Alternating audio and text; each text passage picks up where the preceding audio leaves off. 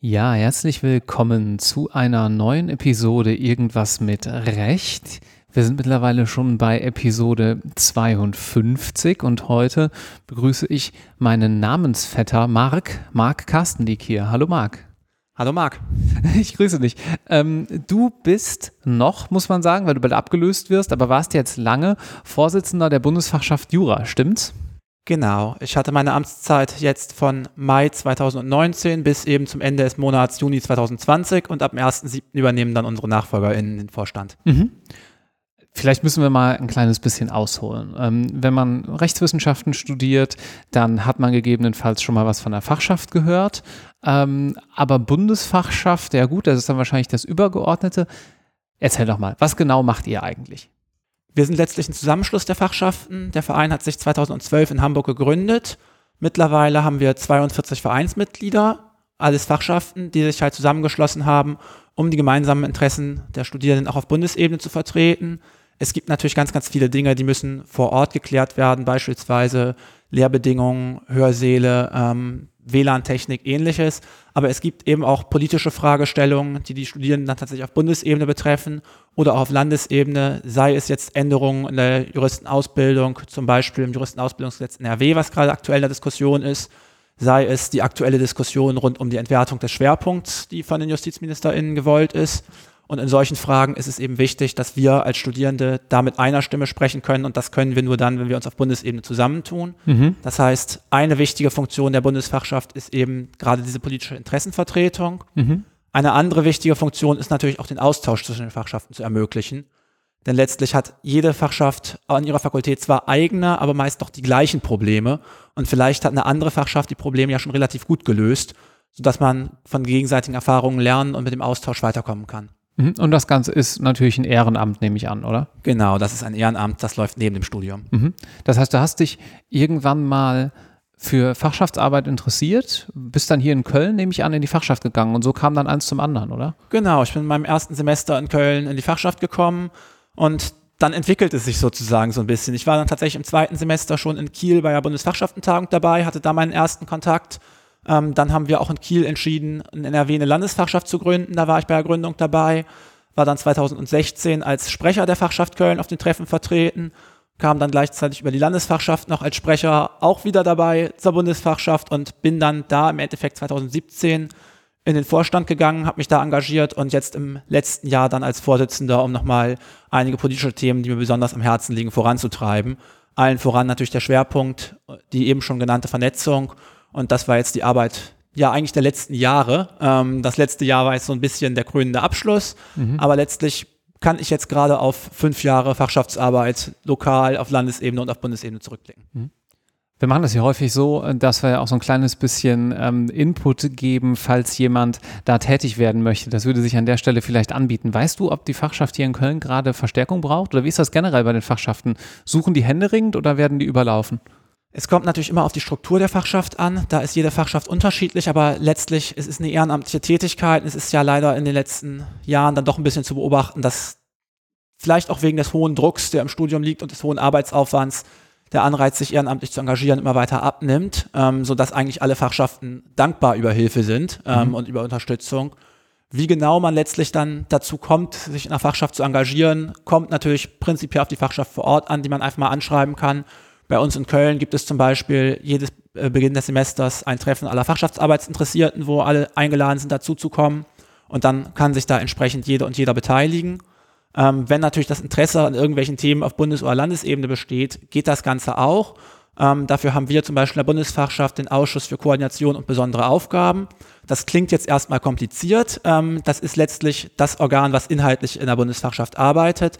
Das setzt sich in verschiedenen Arbeitskreisen zusammen, die sich eben gerade mit Fragen, wie soll das Studium aussehen, ähm, welche Ziele kann man sich eventuell noch neben dem Studium setzen, wie sollen sich die Hochschulen äh, weiterbilden, mit solchen Fragen beschäftigt. Und da ist jederzeit die Möglichkeit, dass jede Person als Referentin mitarbeiten kann. Das heißt, dafür kann man sich auch jederzeit an uns wenden, kann dann einfach www.bundesfachschaft.de nachgucken. Da findet ihr die Kontaktdaten. Also wer Lust hat, sich zu engagieren, ist gerne herzlich eingeladen, das bei sich vor Ort in der Fachschaft oder eben auch bei uns zu machen. Und sag mal, ähm, du hast eben schon angesprochen, die Bestrebungen, gerade am Schwerpunktbereich ein kleines bisschen was zu ändern. Was genau ist da der Sachstand? Das betrifft ja schon alle, die das noch vor sich haben, ähm, also relativ viele auch unserer Zuhörerinnen und Zuhörer. Worum geht es da ganz genau? Ja, da muss ich ein bisschen ausholen, weil es doch ein etwas längerer Prozess ist. Ähm, es ging los, glaube ich, 2016 mit dem Beschluss, das Jurastudium auf Bundesebene möglichst weiter zu vereinheitlichen. Dabei wurde insbesondere der Schwerpunkt identifiziert, der halt sehr, sehr uneinheitliche Anforderungen hat, da letztlich jede Fakultät die Regeln einzeln festlegt und mitunter sogar an der gleichen Fakultät verschiedene Modelle zum Schwerpunkt existieren. 2017 gab es dann den Beschlussvorschlag der JustizministerInnen, den Schwerpunkt auf 20 Prozent der Wertigkeit der Gesamtnote im Examen, derzeit sind es 30 Prozent zu reduzieren und die Stundenzahl auf 10 bis 14 Semesterwochenstunden zu begrenzen. Insbesondere gegen die 20-prozentige Wertigkeit gab es nicht nur von uns heftigen Protest, weil eine solche Abwertung letztlich nicht dazu beiträgt, dass sich der Schwerpunkt vereinheitlicht, sondern einfach nur dazu führt, dass der Anteil geringer ist. Da gab es dann zwei Jahre weitere Gespräche. Das hatte auch auf Verwaltungsebene einen relativ guten Eindruck. Es gab ein relativ gutes Papier des Koordinierungsausschusses. Das ist das Gremium, was sich auf Ebene der Landesjustizprüfungsämter mit den Vereinheitlichungsfragen beschäftigt, die dann eine Vereinheitlichung der Prüfungsformate vorgeschlagen hatten. Also möglichst zwei bis drei Prüfungen, Klausur, mündliche Prüfung und Seminararbeit und die Wertigkeit von 30 Prozent beibehalten wollten. Leider hat es dieses Papier nicht durch die Justizministerkonferenz geschafft. Die Justizministerkonferenz hat stattdessen im November 2019 beschlossen, dass künftig auf die Bildung einer Gesamtnote verzichtet werden soll. Wie das genau aussieht, weiß im Moment noch keiner. Im Moment sieht ein Examenszeugnis so aus, dass letztlich beide Noten, Schwerpunkt und staatlicher Teil nebeneinander stehen und darüber steht die Abschlussnote, die eben eine Gesamtnote ist. Würde der Beschluss jetzt so umgesetzt, hätte man keine einheitliche Abschlussnote mehr, sondern zwei Abschlussnoten. Das führt zu weiteren Problemen, deswegen sind da weiterhin Diskussionen am Laufen. Wir lehnen diesen Beschluss in der Form ab, ähm, wollen den Schwerpunkt mit 30 Prozent behalten und glauben, dass das Papier was die Landesjustizprüfungsämter in enger Absprache mit den Fakultäten und auch mit uns entwickelt haben, eigentlich eine gute Diskussionsgrundlage darstellt und das bereits zur Vereinheitlichung beitragen kann. Eine solche Entwertung beziehungsweise ein solches Herausnehmen aus der Gesamtnote allerdings niemandem weiterhilft. Weißt du, was ich auch nicht verstehe? Das ähm, kannst du mir vielleicht erklären. Was ist die Motivation dafür? Denn am Ende des Tages, also wir beschäftigen uns hier in Köln ja auch viel mit guter Lehre und mit Studienmotivation, wissen doch die meisten, wie es läuft. Oft ist es doch so, dass der Schwerpunktbereich die Gesamtnote ein kleines bisschen nach oben zieht. Das wissen Arbeitgeber natürlich auch. Das sieht man ja auch, wenn man beide Noten ausgewiesen hat. Aber dennoch, so sehe ich das jedenfalls bei den Studierenden, mit denen ich mich unterhalte, trägt der Schwerpunktbereich stark zur Identifikation mit dem Studium bei. Da gibt man vielleicht auch ein paar Prozentpünktchen mehr als in irgendeinem Schein im dritten, vierten, fünften Semester und ruft nochmal so seine ganze Leistung ab. Das würde aber doch alles wegfallen und äh, sehe ich deswegen auch persönlich eher kritisch. Aber vielleicht gibt es ja was, was ich nicht sehe. Was ist denn die Motivation, das Ganze so ändern zu wollen aus deiner Sicht? Also erstmal muss ich mal kurz noch einmal darauf eingehen, was die Justizministerien da vorbringen. Die Justizministerien stellen sich auf den Standpunkt, der Schwerpunkt wird dadurch letztlich nicht abgeschafft, sondern der Schwerpunkt existiert weiter, er wird nur nicht in der Gesamtnote ausgewiesen. Das ist nun zunächst auch mal korrekt. Die Fakultäten erhalten weiterhin ihren Gestaltungsspielraum. Allerdings, wie gerade gesagt, es ist durchaus bekannt, ähm, dass der Schwerpunkt letztlich nochmal eine eigene Schwerpunktsetzung ist. Man sieht, dass vielleicht auch die Noten besser ausfallen und es besteht eben die Gefahr, dass die Note nicht wirklich beachtet wird, die im Schwerpunkt erzielt wird und mittel- und langfristig dieser Beschluss auf eine Abschaffung heraus, äh, letztlich herausläuft. Ja, was bezweckt man damit? Das Ziel des Ganzen ist grundsätzlich erstmal nicht verkehrt. Das Ziel des Ganzen, womit diese Debatte losgegangen ist, ist eine gewisse Vereinheitlichung zu schaffen. Man sieht, wie eben erwähnt, unglaublich viele verschiedene Modelle. Es gibt auch einen starken Wunsch seitens der Studierenden, dass man halt weiß, woraus setzt sich eigentlich die Schwerpunktnote zusammen? Was hat man gemacht, wenn man seinen Schwerpunkt absolviert hat? Das Problem ist eben, dass dieser Beschluss letztlich nicht auf eine Vereinheitlichung hinausläuft und die Teile, die du eben genannt hast, letztlich das eigene Setzen von Interessen, auch das wissenschaftliche Arbeiten, was in der Seminararbeit erfolgt, aber nicht in der Examensklausur, dass diese Teile einfach an Bedeutung verlieren werden und dass eine gewisse Notendifferenz besteht, das ist eigentlich mit den von dir vorgebrachten Argumenten auch logisch erklärbar. Denn natürlich, wenn ich mir ein Thema selber aussuche, vielleicht in das Thema auch ein bisschen mehr Arbeitsmotivation stecke als in Examensklausuren, dann ist klar, dass da auch das bessere Ergebnis rauskommt. Das ist vollkommen natürlich, das ist eigentlich an sich auch kein Problem. Solange man weiß, wie diese Noten zustande gekommen sind was letztlich für Leistungen erbracht wurden ähm, und die Noten untereinander vergleichen kann, ist die Lage wunderbar. Das Problem ist im Moment, dass letztlich die Vergleichbarkeit nicht wirklich vorhanden ist und daran soll gearbeitet werden. Daran muss allerdings gearbeitet werden, indem man die Struktur des Schwerpunkts angeht und nicht einfach nur den Schwerpunkt aus der Gesamtnote rausrechnet und den Fakultäten letztlich dann doch weiter überlässt zu machen, was sie eigentlich gerade wollen. Ja, also wollte ich gerade sagen, wir reden ja hier von zwei komplett unterschiedlichen Ebenen. Also die eine Ebene ist ja sozusagen die, ich bin zum Land gegangen, ich bin zum Oberlandesgericht gegangen, habe mein Staatsexamen dort geschrieben, dort kriege ich jetzt meine Examensurkunde und die Frage ist am Ende des Tages, was steht da drauf? Das ist diese erste Frage, ja. Gibt es eine einheitliche Gesamtnote oder steht da eben drauf, sozusagen untechnisch gesprochen, da macht sich das Land dann die Note der Uni zu eigen, druckt diese Schwerpunktbereichsnote mit ab und eben noch die eigens vergebene Note im Staatsexamen, im staatlichen Teil des Staatsexamens, welcher sich dann zusammensetzt aus den schriftlichen Klausuren und der mündlichen Prüfung. Aber die gerade von dir angesprochene Frage, um das nochmal ganz klar zu sagen, wie kommt diese Schwerpunktbereichsnote an der Universität zustande, an der juristischen Fakultät? Die hat damit ja gar nichts zu tun, ist ja völlig abgetrennt davon, oder? Ja, das sind eigentlich zwei vollkommen verschiedene Fragen. Und der Gedanke ist einfach, dass man einem eventuell eine Regelung nicht reicht, eine Vereinheitlichung, sondern man den Schwerpunkt in seiner Form nicht haben möchte und deswegen auf die Gesamtnote verzichtet.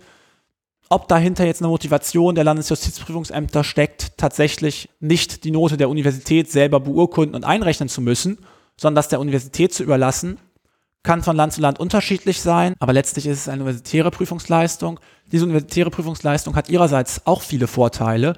Zum Beispiel ermöglicht letztlich nur der Schwerpunkt, das Prinzip der Einheit von Lehre und Prüfung umzusetzen. Der Schwerpunkt ermöglicht den Austausch von Praktikern, der Schwerpunkt ermöglicht die wissenschaftliche Arbeit in der Seminararbeit. Und diese Leistungen werden an der Universität honoriert und es sollte auch für ein Land möglich sein, diese Leistungen mit zu beurkunden, zumal ja klar ist, dass diese Note nicht vom Land vergeben wurde, sondern letztlich von der Universität stammt und nur übernommen wurde. Mhm. Und sag mal, ein weiteres Thema, was euch doch jetzt wahrscheinlich gerade wie viele andere auch beschäftigen wird, ist Corona und die entsprechenden Änderungen an den Universitäten, wie das Ganze so abläuft, oder? Wie sieht eure Arbeit denn jetzt eigentlich gerade aus? Ja, natürlich. Corona hat unsere Arbeit ziemlich auf den Kopf gestellt. Wir hatten eigentlich noch vom 13. bis 15. März einen Zukunftskongress geplant. Der sollte in Bayreuth in Präsenz stattfinden. Das ist eine der ersten Veranstaltungen vermutlich, die wegen Corona abgesagt wurden. Der musste dann aufs Digitale verlagert werden. Auch die Themen haben sich natürlich komplett geändert. Normalerweise besteht unsere Arbeit daraus, dass wir eben mit den Landesjustizprüfungsämtern, mit den Ministerinnen und Ministern in Kontakt kommen und dort die politischen Anliegen vortragen. Dazu gab es auch entsprechende Termine, die wurden wegen Corona logischerweise abgesagt und auf einen späteren Zeitpunkt verschoben. Andererseits repräsentieren wir den BAF auf verschiedenen Messen und Veranstaltungen, die auch alle abgesagt wurden. Der Kalender sah also plötzlich ganz anders aus. Was haben wir stattdessen gemacht? Wir haben uns Austausch zwischen den Fachschaften gestärkt, die ja alle plötzlich vor einer ungeahnten und bislang unbekannten Situation standen, haben Fachschaften Telefonkonferenzen mehrmals durchgeführt, haben uns zunächst mal darüber unterhalten, welche Regelungen eigentlich tatsächlich jetzt für das kommende Sommersemester gelten sollen. Das wurde noch im März gemacht, haben uns über mögliche Formate von Online-Prüfungen ausgetauscht, haben uns jetzt gerade Ende Juni noch einmal über das Thema ausgetauscht, wie kann man zurück zu einer gewissen Form der Präsenzlehre kommen, wie kann man zurück zu geöffneten Bibliotheken kommen. Da ist die Lage je nach Fakultät komplett unterschiedlich. Mhm. Und das, was wir primär dazu beitragen können, ist den Austausch zu ermöglichen, den engen Kontakt zu den Fachschaften zu halten und damit auch sicherzustellen, für welche Fragen wir uns eigentlich einsetzen sollen in dieser Fra äh, der Corona-Situation. Mhm.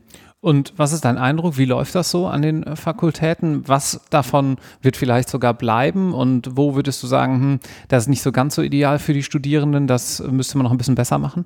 Ja, also was sollte bleiben? Wir machen unglaubliche Erfahrungen mit der Digitalisierung jetzt gerade an den juristischen Fakultäten. Es gab noch vor anderthalb Jahren einen Aufsatz, wo geschrieben wurde, die Digitalisierung ist an juristischen Fakultäten derzeit ein Nischenthema. Das war es auch sicherlich bis zum Sommersemester und mittlerweile findet alles digital statt. Also ich glaube, wenn man zum Beispiel von uns in Köln ausgeht, ganz viele Lehrende haben neu entdeckt, welche Möglichkeiten Elias eigentlich zur Verfügung stellt. Und es gibt ja durchaus die Möglichkeit, darüber nachzudenken, welche dieser Formate man im nächsten Semester noch nutzen will, welche Formate man benutzen will, wenn es wieder in die Präsenz zurückgeht. Da muss man vielleicht kurz zur Erläuterung sagen, Elias ist dieses Online-Tool, wo hier ziemlich viel Lehre ähm, drauf stattfindet. An anderen Unis heißt das entsprechend anders, meistens irgendein nettes Akronym. In Bonn heißt das Basis, weiß ich noch aus meiner Studienzeit damals dort. Also dieses Online-Tool meinst du damit? Ja, genau. Die Online-Tools heißen überall anders. Ganz verbreitet ist auch Moodle als Online-Tool. Letztlich geht es aber um die Frage, was kann unser Online-Tool eigentlich, was wir an der Fakultät haben und welche Möglichkeiten dieses Online-Tools möchten wir gerne weiter einsetzen, welche Möglichkeiten haben sich eventuell nicht bewährt und wie können wir da auch für die Präsenzlehre was daraus mitnehmen. Letztlich viel der Arbeit, die jetzt in diesen Modulen gestaltet wird, kann ja auch weiterverwendet werden. Zudem gilt es noch die Frage zu klären, wie kann eigentlich das nächste Semester aussehen, wenn wir im Moment davon ausgehen müssen, dass große Vorlesungen mit mehreren hundert Teilnehmenden wohl eher nicht möglich sein werden gilt es auf den Erfahrungen von diesem Semester aufzubauen, diesmal mit einer längeren Vorlaufzeit. Man hat die Umstellung ja binnen einem Monat machen müssen. Jetzt sind ganze Sommersemesterferien drei Monate Zeit, sich auf das Semester vorzubereiten. Was lernt man vielleicht auch noch? Ich glaube, wir haben besonders gelernt, wie wichtig tatsächlich auch der äh, Kontakt zwischen den Studierenden ist, wie wichtig vielleicht mal persönliche Austauschformen sind. Ähm, man kriegt von ganz vielen Studierenden mit, dass sie entweder zu Hause nicht lernen können, dass sie den Kontakt zu Lehrenden, zu KommilitonInnen vermissen und letztlich nicht die Möglichkeit haben, so zu studieren, wie es normal ist. Man sieht, A, es gibt ganz andere Kommunikationsformen nochmal, wenn man sich persönlich sieht und ein digitales Format ist als Ergänzung unglaublich hilfreich, kann aber nicht an die, alleine an die Stelle der Präsenzlehre treten. Andererseits sieht man auch die Wichtigkeit der Universität als sozialen Raum die häufig leider vernachlässigt wird. Und schon wegen der es wichtig ist, im nächsten Semester auch gewisse Präsenzangebote, soweit sie mit den dann geltenden Corona-Regelungen kompatibel sind, wieder zu ermöglichen und nicht noch einmal ein Semester komplett digital abzuhalten. Ja, vielen Dank, dass du uns einen kleinen Einblick darin gegeben hast, wie deine Arbeit so aussieht, was ihr so macht. Ähm, wo kann man euch denn finden, wenn man sich da noch ein kleines bisschen mehr informieren möchte? ja, wenn man sich informieren möchte, zunächst mal gibt es natürlich unsere Homepage relativ gut zu merken, www.bundesfachschaft.de. Andererseits sind wir natürlich auch in den sozialen Netzwerken vertreten. Man findet uns zum Beispiel bei Instagram als Bundesfachschaft Jura. Wir sind auch bei Facebook selbstverständlich. Dort gibt es regelmäßig die neuen Informationen. Es gibt auch die Möglichkeit, dort dann Kontakt aufzunehmen, falls es irgendwelche Anliegen gibt. Könnt ihr uns die entweder auf den Kommunikationsplattformen oder per Mail natürlich gerne jederzeit schreiben. Von daher würden wir uns freuen, von möglichst vielen Studierenden auch Input zu bekommen, damit wir den für unsere Arbeit nutzen können. Zudem wird der bisherige Newsletter des BAF umgestaltet. Bislang war es so, dass alle Vierteljahr ein Schreiben an die Fachschaften ging, was aktuell ansteht, was der BAF in den vergangenen Monaten gemacht hat. Dieser Newsletter soll künftig monatlich versendet werden und soll allen Interessierten zur Verfügung stehen. Das bedeutet, in den nächsten Monaten werdet ihr auf unserer Homepage eine Möglichkeit finden, diesen Newsletter zu abonnieren. Wer also Interesse hat, was sich gerade in der Studierendenvertretung auf Bundesebene, wir nehmen auch die Landesfachschaft mit auf und somit auch auf Landesebene tut, ist herzlich eingeladen, sich auch diesen Newsletter zu abonnieren und hat dann die Möglichkeit, sich entsprechend über die Themen am Laufenden zu halten. Super, vielen Dank. Tschüss.